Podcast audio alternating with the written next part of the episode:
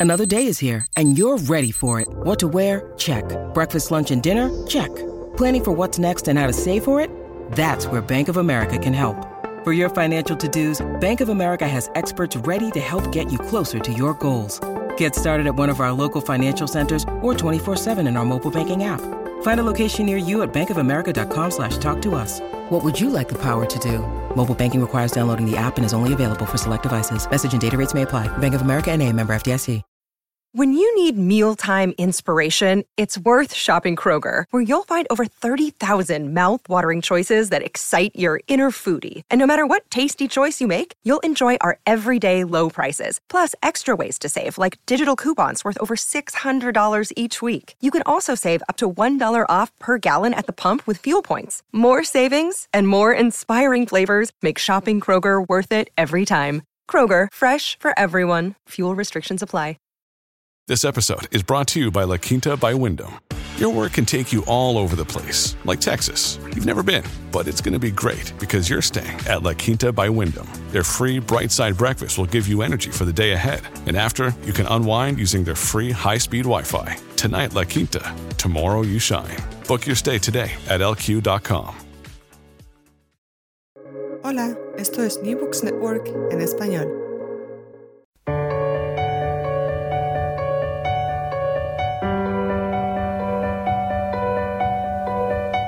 Todo comenzó ayer. Un podcast de la Asociación Española de Historia Económica.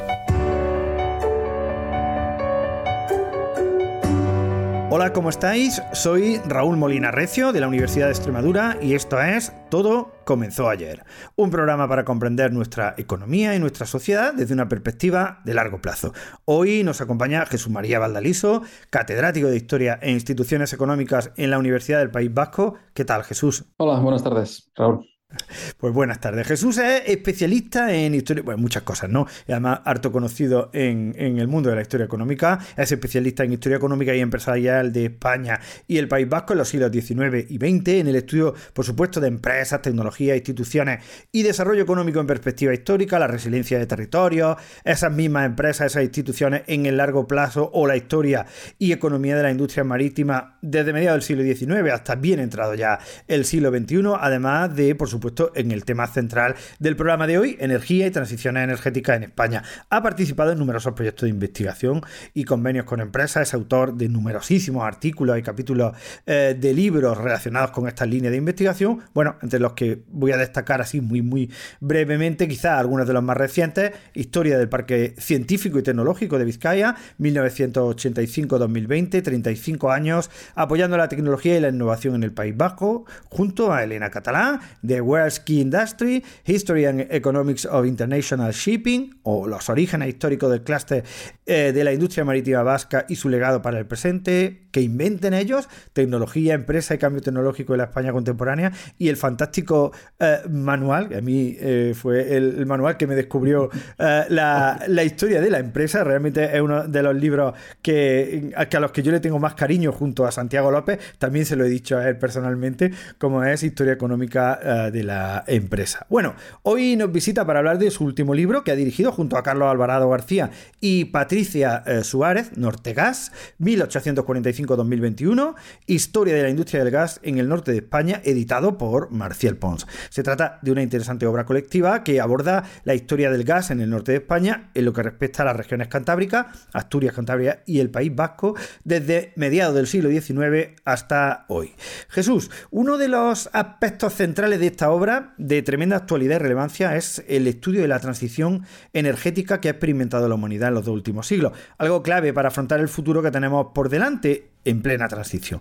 ¿Qué te gustaría destacar de vuestras reflexiones sobre dicha transición en el pasado? Bueno, eh, desde nuestra escala local regional, eh, lo que vemos es parecido a lo que observamos en, en el conjunto de Europa Occidental. Eh, en el largo plazo, lo que se ve es que la velocidad de las transiciones energéticas ha ido aumentando con el paso del tiempo, evolucionando al mismo tiempo eh, que el cambio tecnológico en los sectores productores y consumidores y en las tecnologías de distribución y de uso de la, y de la energía, pero también evolucionando con otros aspectos como la regulación institucional y la aceptación de la energía en cuestión por la sociedad, lo que se llama legitimidad institucional y social eh, de las energías. de otra, en otras palabras, podríamos decir que la curva de aprendizaje en cada tecnología energética ha ido acortándose con el paso del tiempo.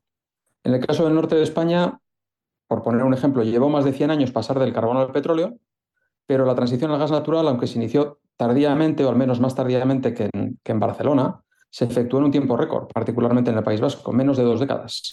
Solo en Holanda, que poseía yacimientos de gas natural, se produjo en un plazo más corto, que fueron unos 12, 12 años más o menos. Utilizando el término de transición o, la definición de transición energética que emplea Baclack Smith, que es, bueno, pues yo creo que es el, el científico más reconocido en este, en este ámbito. Correcto, correcto. Y, de cara al futuro, ¿qué lecciones nos aporta la historia económica en lo que respecta a dicha transición energética? ¿Cuál es el camino a seguir que nos muestran, por ejemplo, vuestras investigaciones en un terreno tan específico como en, el del gas? Bueno, eh, de cara al futuro, lo, que, lo que muestran los hechos es, o lo que, lo que ofrecen los hechos son una píldora importante de realismo. Ah. Eh, quiero decir, los hechos son bastante más tozudos que, que, lo que desearían los políticos y los gobernantes. En el caso concreto, pues se ha demonizado el gas natural junto con otras energías eh, cuyo uso es más, más problemático o que está sujeto a un mayor debate. Me refiero a la nuclear, pero el caso del gas natural que nos ocupa se ha demonizado sin que tengamos una alternativa realista. Y lo cierto es que el gas natural es un, dentro de los combustibles fósiles, es una energía mucho más eficiente eh, en su uso, con muchas menos emisiones. Y luego lo cierto es que además tampoco puedes mm, renunciar a, energías que tienes, que son una fuente de bienestar eh, objetiva, sin tener alternativas, sin tener alternativas realistas de reemplazo. Porque si no, hay que decir lo que espera. Y lo que, y lo que espera es precios muchísimo más altos de la energía para toda la población. Y eso va a tener efectos sobre el nivel de vida y sobre el bienestar. Claro, claro. Y, además eh, eh, esas fuentes de energía son claves para mantener, eh, para mantener el, modelo de vida que tenemos en, la actualidad, ¿no? Tan dependientes de, pues tan dependientes de, estar conectados a cualquier enchufe para cualquier cosa simple y llana que necesitamos, ¿no? Claro. Como bien dices tú, es, es una dosis de, de realidad, ¿no? De bueno, puede ser que todos queramos un mundo limpio, pero ¿cómo? ¿Cómo? Sí, sí, ese es el, ese es el, tema. Yo, el, libro se abre con una cita de Backlash Smith que yo creo que es muy ilustrativa eh, de, estas cuestiones. O sea, lo que nos muestra el pasado, las transiciones energéticas, es cómo se han ido produciendo, cómo se van reemplazando, con qué tiempos, qué efectos tiene, y sin conocer muy correctamente y precisamente ese, esas transiciones energéticas eh, y, lo que han supuesto, difícilmente vamos a abordar, a abordar el, el futuro. O sea, con voluntarismo solo no cambiamos las cosas. Claro. Absoluta, absolutamente. Eh, al hilo de esto, como, como bien explicáis, eh, el gas, tanto el manufacturado como el natural, que estudiáis exhaustivamente, han sido especialmente importantes en el bienestar y el progreso económico de las regiones cantábricas que se analizan en esta obra. No sé si nos podría resumir, eh, pues hay muchísimo que decir y que se puede leer en esta magnífica obra, de qué manera ha contribuido el gas en el norte de España a ese bienestar económico. bueno, Aquí no hay grandes diferencias con, el resto de regiones españolas. Eh, el gas manufacturado fue sobre todo primero una fuente de luz en espacios públicos y privados de ciudades, de grandes ciudades, o lo que conocíamos como grandes ciudades en la época. Y luego más tarde se convirtió también en la energía de cocinas, agua caliente y calefacciones. Y también en energía motriz para las industrias, sobre todo a través de las turbinas de gas. Aunque en el caso del consumo industrial, la difusión posterior de la electricidad en las primeras décadas del siglo XX redujo sustancialmente el uso industrial del gas manufacturado y se quedó más confinado al ámbito, al ámbito eh, público eh, y, luego cuando, cuando la electricidad también expulsa al, gas del alumbrado al ámbito privado y sobre todo no tanto al, ámbito del alumbrado sino al ámbito de, la cocina, eh, el agua caliente y la, y la, calefacción. En el caso del gas natural, sucede lo contrario. El, uso más importante del gas natural, aunque haya tenido repercusiones evidentes sobre el bienestar y el confort de la población, el uso más importante en términos de, consumo de energía es el, uso industrial. Tanto, tanto, de forma directa, turbinas de gas en instalaciones que además son instalaciones de, de cogeneración y que aprovechan el calor desprendido y son mucho más eficientes, como para la producción de electricidad lo que son ciclos combinados. Entonces, e, en el consumo final de gas, y si uno ve las estadísticas, la participación del gas es menos importante, pero en el consumo bruto de energía, la participación de gas es mucho más elevada porque una parte muy considerable se, se dedica a producir electricidad. Claro, fantástico, fantástico, casi nada, ¿no? casi nada, sin eso, pues cómo estaríamos, ¿no? o cómo hubiera sido la historia. Muy diferente, claramente. Bueno, en los tiempos que corren tan desmemoriados y con una ausencia flagrante de, de, pensamiento crítico, vosotros ponéis mucho acento no solo en el aspecto histórico de la industria del gas, sino en las lecciones que aporta. De hecho, en la en la propia introducción del libro escribes, no estaría de más, y cito textualmente, eh, no solo a los más, recordar no solo a los más jóvenes que las condiciones actuales de bienestar y desarrollo humano se han basado y se siguen basando en un consumo creciente de energía a precios cada vez más asequibles que ha sido posible gracias a la abundante disponibilidad y uso cada vez más eficiente de combustibles fósiles. Pero, claro, Jesús, aquí me surge la, la pregunta, ¿no? ¿Cómo conciliar el uso de estas fuentes de energía con el el cambio climático y los problemas presentes a los que ya se enfrenta la humanidad? Bueno, eh, a ver, lo que, lo que muestra las transiciones energéticas es que lo que en economía llamamos la paradoja de Jevons se ha ido cumpliendo a lo largo de la historia. Entonces, cada vez que hemos tenido una mayor eficiencia energética, ese incremento en eficiencias energéticas ha ido acompañado de reducciones de precios y de mayor consumo de energía per cápita. Claro. Eso se ha ido cumpliendo y yo creo que resulta, esta es mi opinión, aunque ahí luego están todos los teóricos del decrecimiento, pero creo que resulta poco realista, aparte de otras cosas, pero al menos poco realista pensar o imaginar que la solución al cambio climático consista eh, en una reducción del consumo de energía per cápita. Y luego hay que hablar de, qué, de qué ámbito del mundo estamos hablando. Mi pregunta es, ¿vamos a negar a los tres cuartas partes del mundo la oportunidad y los beneficios derivados de un consumo creciente de energía? O dicho de otra manera, eh, el cambio climático es un, problema importante y es un problema en la agenda, pero es que no es el único problema. Porque parece que nos estamos olvidando de problemas como la pobreza, el acceso a una energía regular y barata, que sigue siendo un problema más importante para la mayor parte de la humanidad que el cambio climático, claro. Eh, la educación o la desigualdad a nivel global. Entonces, no podemos centrarnos exclusivamente en abordar el cambio climático sin y dejar en un plano secundario el resto de problemas. Claro. Así que, eh, eh, bueno, esa es una reflexión, si quieres, más, más filosófica, pero, pero yo, yo, lo que quería señalar es que eh, a veces hay muchas reflexiones en, en, el mundo occidental que diríamos que son, por decirlo de una manera, anti-ilustradas o que están renegando del progreso científico y de lo que somos hoy en día. Claro. Entonces, mm, bueno, y que eso se ve tristemente, por ejemplo, en todos los libros de texto de bachillerato, eh, que tienen que ver también con una mm, eh, demonización de la revolución industrial, de las energías, de los empresarios, etcétera, etcétera. Pero bueno, volviendo a la contribución del, gas natural a la transición energética, que sería un poco la pregunta, y esto es algo que se ve justo en, el último capítulo del libro con, con, lo que está haciendo Nortegas, que no es la única operadora gasista española, sino otras operadoras gasistas, distribuidoras de gas eh, eh, en España y también en, eh, el mundo. primero, el gas natural como, como tal, ya lo he dicho antes, es un combustible fósil, pero con un impacto en emisiones mucho menos importante que el carbón en petróleo. Por supuesto. Primera cuestión. Segunda cuestión, puede ser empleado como combustible en el transporte terrestre y marítimo con una generación de CO2 mucho más baja.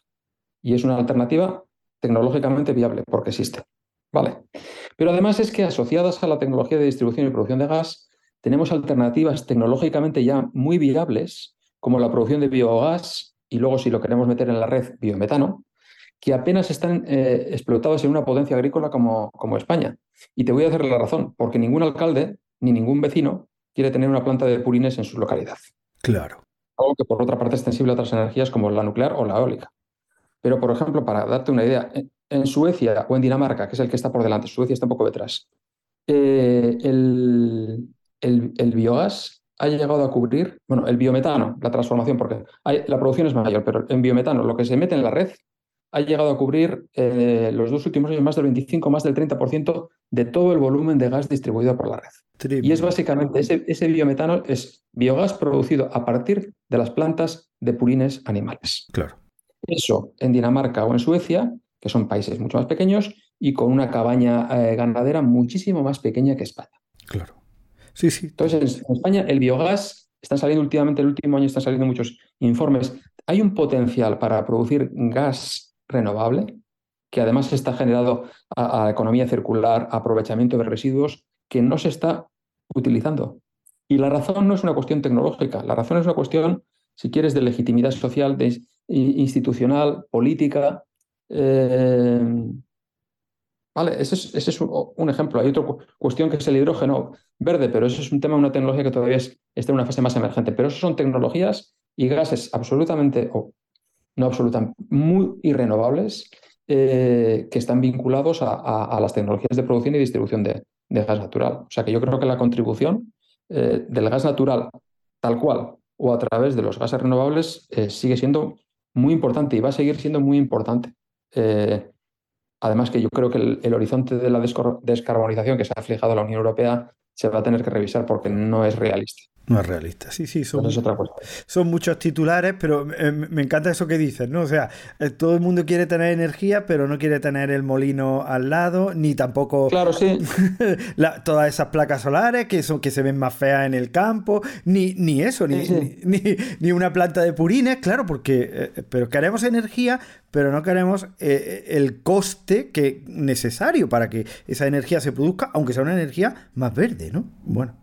Eso es. Tremendo. Es como el tema del cambio climático y, luego eh, y, la, eh, el énfasis y luego nos cogemos un avión y, hemos consumido eh, en ese viaje en avión pues todo el ahorro que hemos hecho en, pequeños actos, que no digo que no estén mal, están bien, pero ese no es la raíz del problema. Claro que sí, claro que sí. Entonces nos estamos quedando pues en, en, los márgenes y en...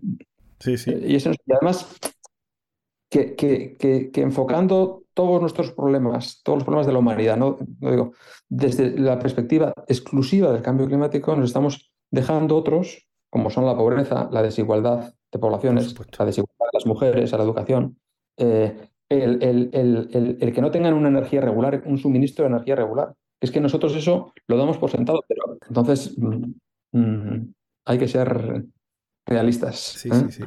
Sumamente, sumamente interesante eso, eso que dice Jesús.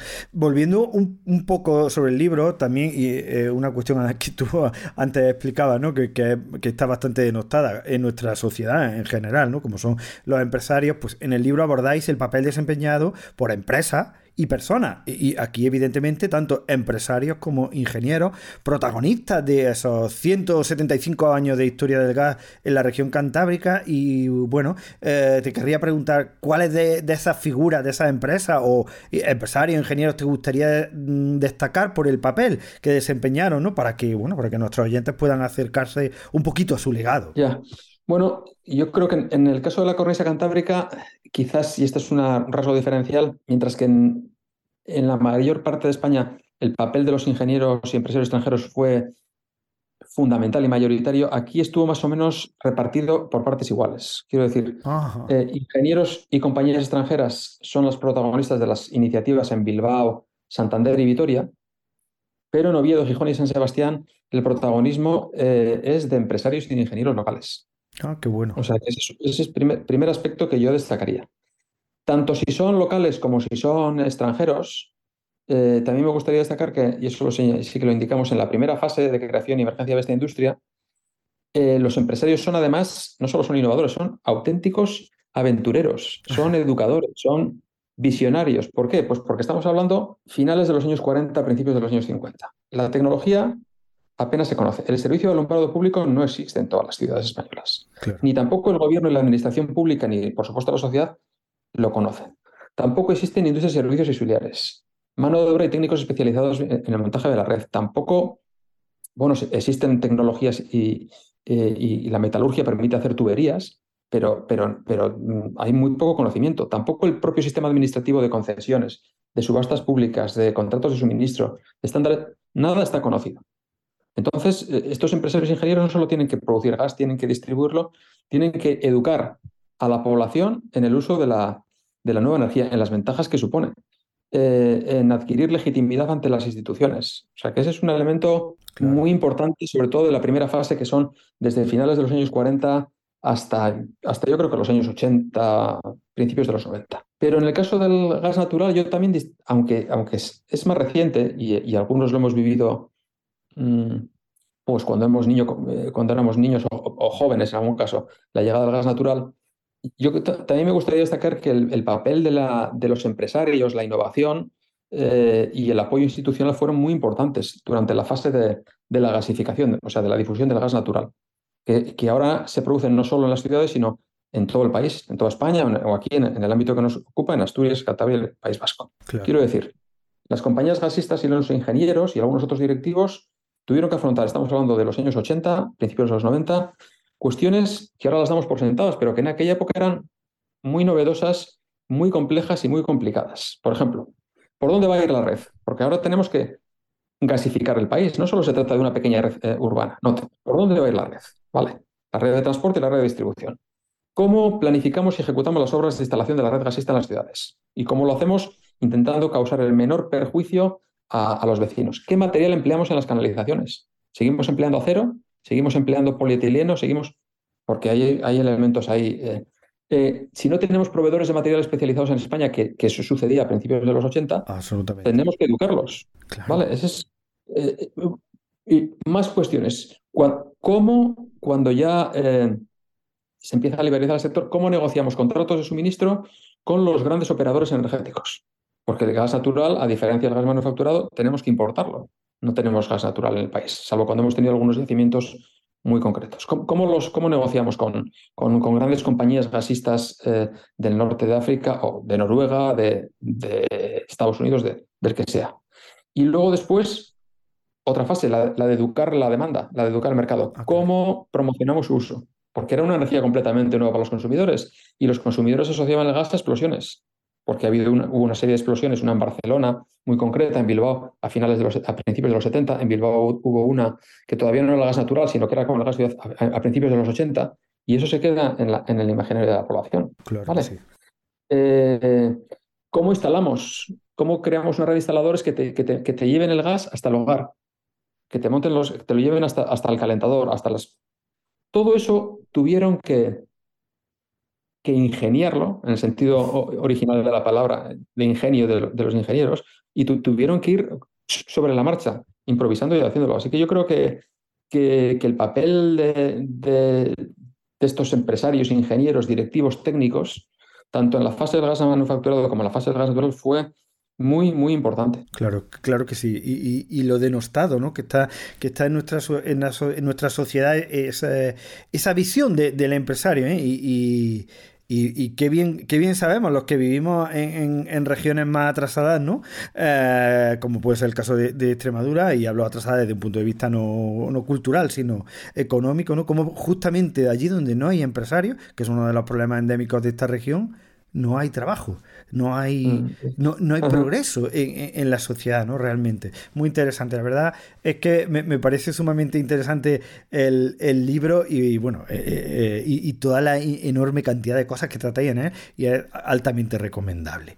Eh, Jesús Valdaliso, catedrático de Historia e Instituciones Económicas en la Universidad del País Vasco, autor y director de este fantástico libro, Nortegas, 1845-2021, Historia de la Industria del Gas en el Norte de España, publicado por la editorial Marcial Pons. Muchísimas gracias por estar aquí con nosotros en, el programa de hoy. Un placer, Raúl. Al final hemos hablado más de cuestiones más candentes en la actualidad, que es el, el gas y las transiciones energéticas y el problema de energía que del libro, pero mm, es igual, porque sigue siendo un tema candente y, yo creo que a todo el mundo le preocupa. Sí, y, además, eh, justamente lo bueno que tiene el libro es que provoca esas reflexiones, ¿no? Y te lleva a esas reflexiones, a esas preguntas, ¿no? Hacen falta libros así, ¿no? Que nos, que nos hagan volver a tomar perspectiva, ¿no? Poner otra vez los pies en la realidad, ¿no? Como, como bien decías tú. Fantástico, fantástico. Muy bien. Bueno, nosotros volvemos en 15 días y lo hacemos con Carmelo Pellejero y José Joaquín García Gómez para hablar acerca del libro Historia Económica del Turismo en España, 1820-2020, de los viajeros románticos